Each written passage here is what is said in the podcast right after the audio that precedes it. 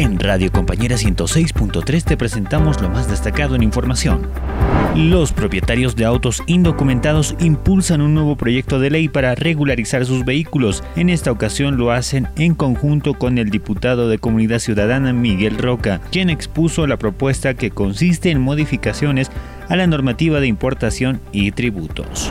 Noticias de política. La Cámara de Diputados inició este jueves el tratamiento del proyecto de ley 179 quebrado 2021-22 por la dignidad de las víctimas de feminicidio, niño, niña, adolescente e infanticidio, que plantea la modificación del Código Penal y el Código de Procedimiento Penal para endurecer las sanciones a operadores y administradores de justicia que favorezcan a feminicidas, infanticidas y violadores. Arrestan a un hombre por grabar imágenes obscenas a 17 jóvenes en un centro comercial. Será investigado por pornografía.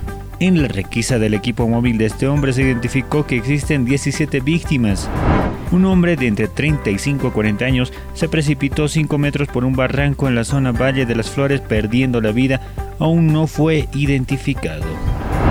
El Tribunal de Sentencia determinó rechazar 35 pruebas de 41 en el proceso por el caso Golpe de Estado 2 por estar vinculadas al fraude electoral. La aprobación de normas fue realizada por la expresidente Janine Áñez y algunas de la en la Asamblea Legislativa.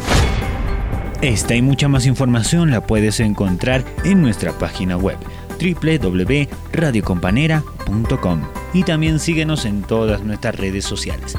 Radio Compañera 106.3.